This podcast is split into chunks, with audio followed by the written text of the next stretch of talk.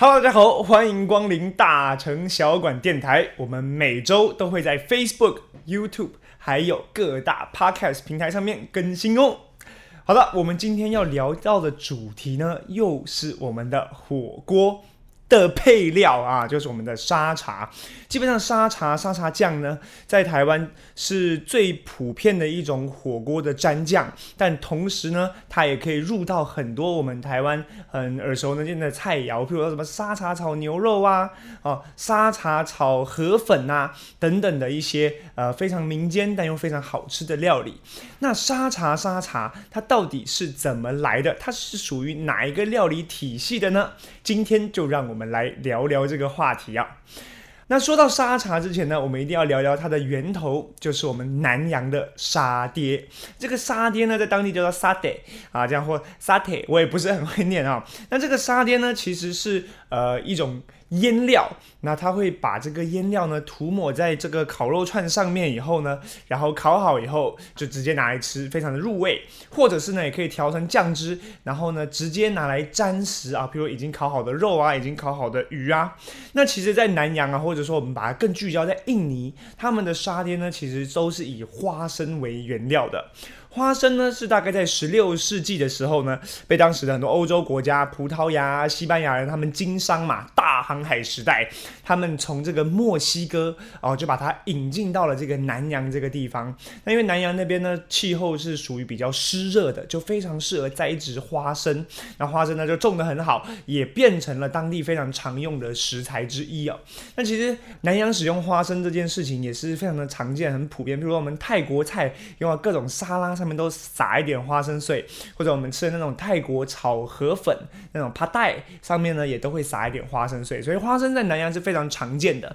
那怎么样把它入到沙爹里面呢？他们就把它磨成粉啊，或切成细碎之后，然后呢就可以呃再配上一些佐料，就可以入进各式各样的菜肴。沙爹这种食物，它的历史其实并不是非常的长，大概是在十九世纪初那时候呢，因为荷兰东印度公司啊，他们在殖民这个印尼嘛，所以呢就把。这个当地各式各样的劳工啊，然后文化啊去做融合，所以呢，当时有很多来自印度啊，或者是来自阿拉伯的一些不一样的文化融入进了印尼这个地方，所以带带来的那些呃，可能比较属于阿拉伯啊、中东的那种香料，哎，就被入到了沙爹里面。那沙爹当然有各式各样的做法，那其中呢，大概必备的几个元素就是我们刚刚讲到的花生粉，然后还有南洋的代表。椰奶，然后呢，再来就是阿拉伯代表，就是我们的这种姜黄，然后呢，还有我们华人代表酱油，那等等等等的这些调味料呢，去把它做融合，才形成了沙爹这样子独特风味的一种调味料。那大家应该有印象，就是沙爹的颜色，不管我们在呃可能台湾的一些这种南洋餐厅吃到，它都是比较偏。黄黄橘橘的，跟沙茶又不太一样，对不对？我们一想到沙茶酱，那颜色其实是属于深褐色的。那这中间到底发生了什么事情呢？那这时候呢，就要讲到我们。东方的犹太人，也就是潮州人啊，我们潮州人呢非常擅长经商，所以他们呢在这个南洋地区啊等等的地方都会去做各式各样的经商，那也会带来很多的这个文化交流。其实潮州这个地方，可能在当时时的生活条件，就历史的洪流之下，他们是属于比较就是可能农作物啊等等的比较困苦，所以很多人会选择出海嘛。那出海的一大去处，当然就是啊南洋喽。那可能有些。潮汕人就来到了台湾，那来到南洋之后呢，他们就熟悉了这样子的一个沙爹的味道，觉得非常的美味。然后呢，在他们终于要回到潮汕这样这个潮州这个地区的时候呢，就把沙爹在他们用他们记忆中的做法，又结合了一些潮州人的特色。也就变成了现在的沙茶。那它到底具体改变了哪些东西呢？首先，这个我们讲沙爹，刚刚它主要的原料是花生粉嘛。但是呢，在这个潮州或者说我们华人饮食文化里面，比较常用的是白芝麻。所以呢，它的那个就是植物性的油脂啊，就从花生的油变成芝麻的油。那另外最关键的呢，就是会加入我们这个来自于潮州地区很多的这种。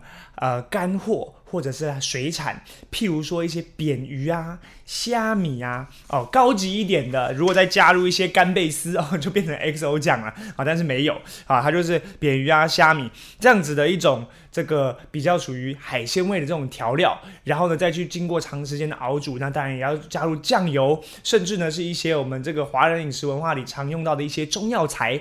然后呢，把它熬制成了沙茶酱。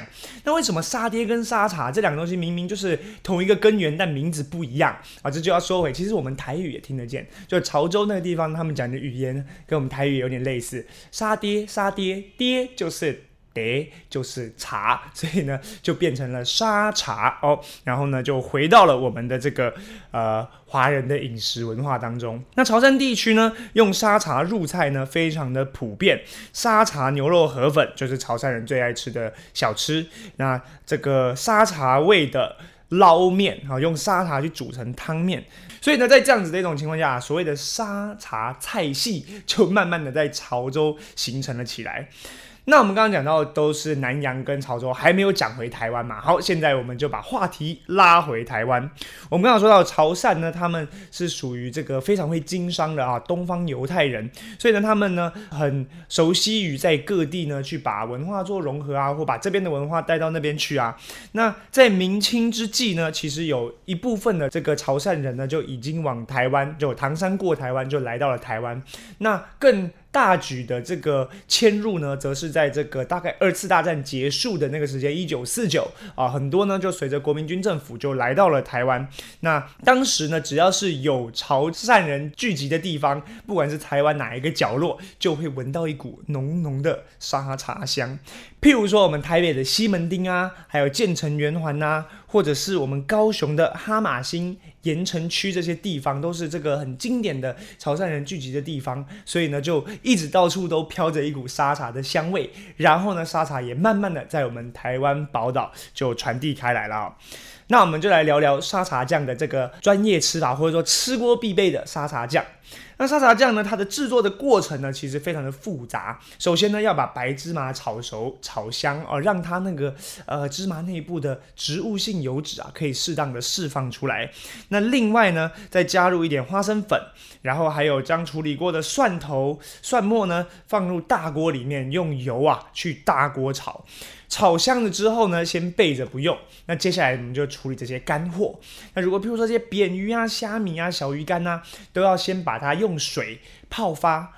泡发以后呢，再去炒干。炒香，或者是把它炸干炸香，然后呢，再把它打成粉末，然后呢，加到我们刚刚说的这个啊有蒜头有芝麻的油锅当中。那最后呢，还要再加入一些炒熟的辣椒啊，或者是一些煎香的这个椰丝，去做成里面的呃一种口感，还有它整体的这种浓稠性，以及各式各样不同的香味去做结合。那最后当然加入我们一些独门的中药材，去增添它的风味。我相信各家都不一样。的做法，但是刚刚提到的几个这个呃原物料是必不可少的。那整个沙茶酱制作的过程啊，都需要以小火慢炒，而且不断的搅拌啊，这样子呢，它才不会烧焦，但是可以把所有的这个调味料的这种香味都释放到那个油脂当中。所以，我们沙茶酱它上面一定会有浮着一层油，而那个油呢，都是非常的香的。那要食用我们的沙茶酱，或者说配火锅的时候用沙茶酱，最常见的做法就是把沙茶酱先。装在碗里面，然后呢，打一颗鸡蛋，蛋白不要，把蛋黄呢放到我们这沙茶酱，然后一起拌着吃，这样子浓稠浓郁的口感，就是我们沙茶酱真正的吃法嘛。那当然，随着这个呃物资的充沛，然后随着时间的演进，大家也会在这里面加入各式各样自己喜欢的佐料，譬如说一些蒜末啊、香菜末啊、葱末啊。对我来说，这些都是吃火锅必不可少的几个元素。那再说到沙茶酱，我们就一定要来聊聊我们台湾沙茶之父。说沙茶酱它本来是属于台湾一群人，也就是我们潮汕人啊，来自潮汕的这些移民呢，他们喜欢的味道。为什么会在全台湾啊广为流传。那这就要说到我们牛头牌沙茶酱的创始人，也就是我们刘来清先生。这位刘来清先生呢，他大概在呃是属于民国三四十年、四五十年代的人。他本来是在台南的糖厂的一个这个管理员啊，或糖厂的这个警卫。那他后来呢辞去了糖厂的工作之后呢，他呢就开了一间面摊，就卖面。然后呢，卖的就是阳春面。那这阳春面呢，呃，会显得比较，怎么说呢，味道上单调一些。所以啊，他呢就想起了他家乡有一种味道，叫做沙茶。于是呢，他就把沙茶这样的这个元素放到了面里面。诶，结果没有想到，大家都觉得哇，这是什么味道？好好吃哦。于是呢，他就把沙茶的这个调味呢。独立做成一罐粉，所以呢，它的面摊呢，就除了卖它的沙茶味阳春面之外呢，也卖这样的一个调味瓶，也就是这个沙茶粉。那这沙茶粉呢，后来卖的比。这个面还要好，所以他索性就不卖面了，就来专心卖这个沙茶粉。后来这个沙茶粉呢，在民国四五十年代的时候，这刘来清先生呢觉得，呃，算是某种程度上的成功或小有名气了。所以呢，后来呢，他就上了这个中国广播公司台南台台长啊，也是赵生海的一个节目，叫做《点心摊》。这时候，如果没有听过《点心摊》这个节目的这个朋友、听众朋友，麻烦帮我在留言区写个加一。但是这样可能会透露你的年龄。OK，他就上了这个点心摊去做推广，去说他这个沙茶粉啊怎么样怎么样好吃啊，怎么样怎么样做。于是呢，就在台湾呢就整这个声名大噪。后来呢，刘来清他甚至成立了一个这样子叫做好来一食品厂的一间公司，那呢就是做沙茶粉。那另外呢，他觉得沙茶粉呢对一些小家庭来说可能不是非常的好用，所以呢他就也出了一罐沙茶酱，好来一。食品厂后来呢，就改名叫做好第一食品厂，然后呢，就以牛头牌跟。五瓣梅花作为他们公司的这个 logo，那也就是我们今天的牛头牌沙茶酱。那我们这位刘来清，台湾沙茶之父呢，后来呢也随着这个小三通、大三通的开放，就回到了他的故居啊，潮州的老家。然后在二零零七年的时候过世了，也非常的长寿。那感谢他为台湾带来这么美好的一个味道，所以大家就封他为台湾沙茶之父。好了，讲到沙茶酱呢，我就必须再跟大家分享一个我自己料理沙茶的一个小技巧，就是我觉得沙茶调味的东西呢，可以分两次去加。你在炒的时候呢，放一点点的沙茶，去让整个菜肴有基础的沙茶的味道，然后最后在关火或关火之前，再加入一部分的沙茶，然后呢去做一个热拌的动作，不要过度的去。呃，煮它，以免呢这个沙茶的味道挥发过度，这样子做出来的沙茶料理啊，就会非常非常的香啊。好了，以上就是我们本期的沙茶内容，希望大家喜欢。然后呢，我们继续锁定，每周都会有新的内容。我们就说到这边，拜拜。